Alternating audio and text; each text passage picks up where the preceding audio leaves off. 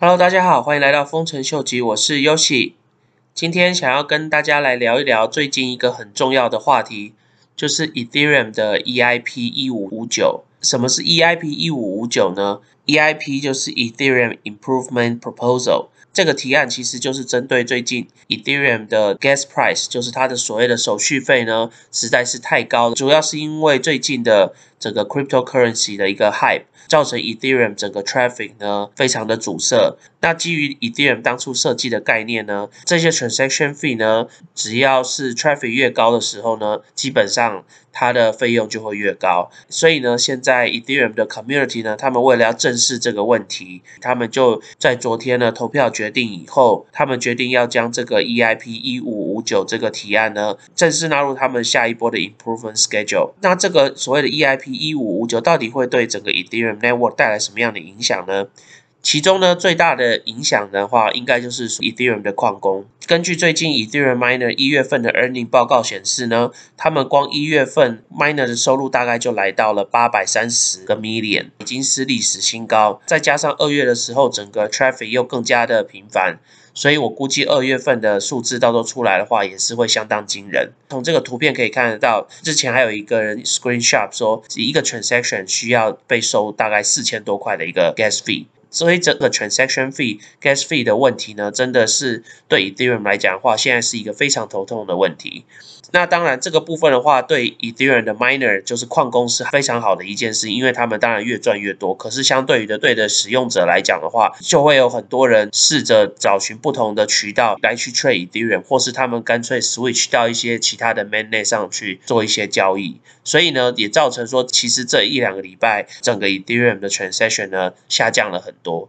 因为大家真的已经对这个。日益升高的 transaction fee 呢，有点算是撑不住了。就是在这样的情况之下，Ethereum 的 community 呢，就在昨天呢 pass 了这个 EIP 一五五九的 proposal。其实根据他们这个新的一五五九的设计来看呢，整个 Ethereum 它的 pricing 的架构其实是没有做太大的改变的。主要设计的目的呢，就我了解是在疏通整个 Ethereum network 的 traffic。把从原本的 twelve point five million 一个 block 的 capacity 呢，升级到了 twenty five million capacity 一个 block。然后只要是前面一个 block 到了 hundred percent capacity 的时候呢，下一个 block 就会开始被打开，然后把所有的 traffic 疏通过去。所以呢，这个基本上的概念就是，他们就是要维持每一个 block 呢，它不会有所谓的阻塞的一个情况。那如果没有所谓的阻塞情况，所有的 block 都是在一个比较 efficient 的状况下再去去 process 所有的 data 的话呢，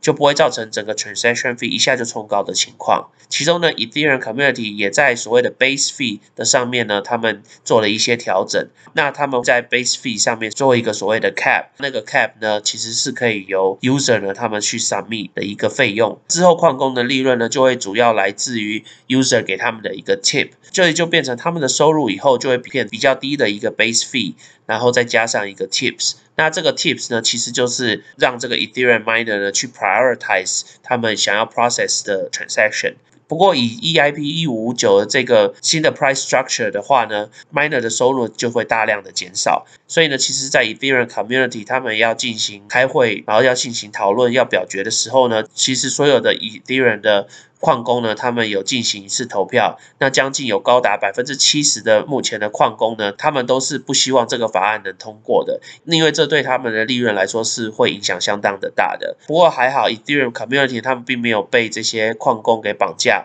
他们还是基于广泛使用者的一个需求呢，然后去 adjust 他们这个 price structure。那到底这个 EIP 一五五九的 proposal 对 Ethereum 的价钱会有带来什么影响呢？大家可以来看一下这个 chart，都可就可以大概来理解说 Ethereum。的价钱以后趋势是怎么走？Bitcoin 来讲的话，Bitcoin 就是整个 total supply 就是 twenty one million，twenty one million 以后它就停止了，所以这个整个 curve 呢，随着时间呢，它就是到它的 max 之后就是持平不会动了。以 Ethereum 来讲呢，因为它新的这个 mechanism 就是新的它的这个设计呢，Ethereum 它的 supply 呢会随着时间呢而去减少，所以这就是有人会 argue 说，其实 Ethereum 到时候可能会进入到一个 deflation 的一个状态，就是我们所谓的通缩的状态。大家知道，所谓的通膨的话，就表示你你的钱的价值是会越来越薄；那所谓的通缩的意思的话，就表示你的钱会越来越有价值。所以呢，如果按照这样的趋势下去的话，旦 Ethereum 成功的把 EIP 一五九九这个 proposal 呢加入到他们现在的 network 里面的话，我们其实可以看见 Ethereum 的价钱呢应该会往上飙升，因为他们之后的 gas fee 有一部分呢基本上就是会被烧掉，所以呢会造成 Ethereum 的 supply 呢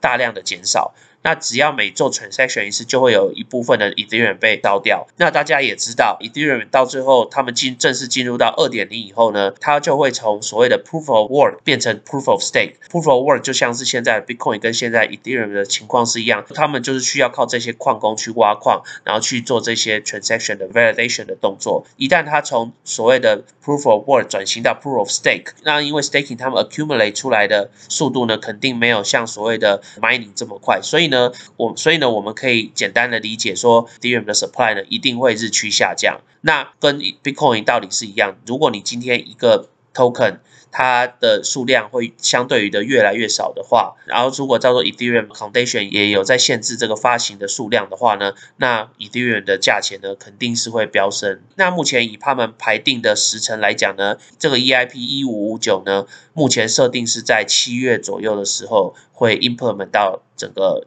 Ethereum 的 network 里面。所以我我估计在整个 crypto 市场在五月前可能会有一个盘整，以后呢。整个 Ethereum 价钱从那个时候呢，应该就会一直向上攀升，然后到七月的时候会应该会有机会走到最高。那这个 assumption 呢，基本上也就是如果今天 Bitcoin 的价钱没有太大的浮动的话，那 Ethereum 的价钱呢就有可能突破历史的新高。所以呢，对 Ethereum 有兴趣的朋友呢，在七月之前呢，如果 Ethereum 的价钱呢真的有盘整掉下来的时候呢，我觉得大家可以考虑看看要不要再加码买进。今天有另外一个 information 呢，想要跟大家 share 的呢，就是如果有在运用 Uniswap 这个 application 的朋友呢，可以关注一下这个新闻哦。也就是因为最近的 Ethereum 的 network 的 congestion 的情况呢，Uniswap 呢，他们为了解决当下的这个困境呢，他们也目前正在赶工，希望能在年终的时候呢，发行他们的第三个版本的 application。大家有在长期使用 Uniswap 的朋友就知道，上次他们发行第二个版本的 Uniswap 的人呢，只要你长期有使用 Uniswap 这个 application，你的 Ethereum address 有用到一定的量的时候之后呢，他们就会 airdrop 给你大约四百个 Uniswap 的 token。所以呢，这就不禁让大家联想到，如果这次 Uniswap 从第二个版本转到第三个版本的时候，那是不是又会有一些不同的 incentive 提供给他长期的使用用户呢？那除了 airdrop Uniswap 的 token 以外，还有没有其他还有没有其他的 reward 的方式呢？如果以最近市场的情况来看的话，我个人觉得会有可能跟所谓的 NFT token 会有相当性的关系，他们可能会 airdrop 一个 NFT 的 token 给有在利用他们。Application 的用户，那至于是什么样的 NFT token 呢？一定是跟他们第三个版本的 application 呢有一定相连的关系。不管怎么样，只要是免费的东西，大家都喜欢。所以呢，如果想要拿到下一次 Uniswap 第三个版本的免费的 token 或是免费的 NFT 的朋友的话呢，就鼓励大家要赶快从现在开始去使用 Uniswap 这个 application，因为通常它都会对使用者有一定的限制，譬如说它在过去几个月一定要有超过几个 transaction。或者是你手上一定要 holding 多少个 Uniswap 的 token，你才有办法去领取下一次的这个，不管是 NFT 或是它的 token 或是任何形式的一个 reward。不过这个 information 呢，都是基本上现在大家的 speculation，也有可能 Uniswap。第三个版本呢，它就什么事情也都没有做，也没有送大家任何东西。不过呢，如如果你一直都有 swap 其他 token 的动作的朋友呢，那我就建议你这几个月到月中的时候呢，可以尽量使用 Uniswap 来 swap 的 token 哦。那我们今天就先聊到这喽。喜欢我的 content 的朋友呢，麻烦帮我按赞、订阅、分享、开启你的小铃铛。如果对我的 content 有任何 comment 的朋友呢，麻烦再帮我在下面留言哦。那我们今天就先聊到这喽，拜拜。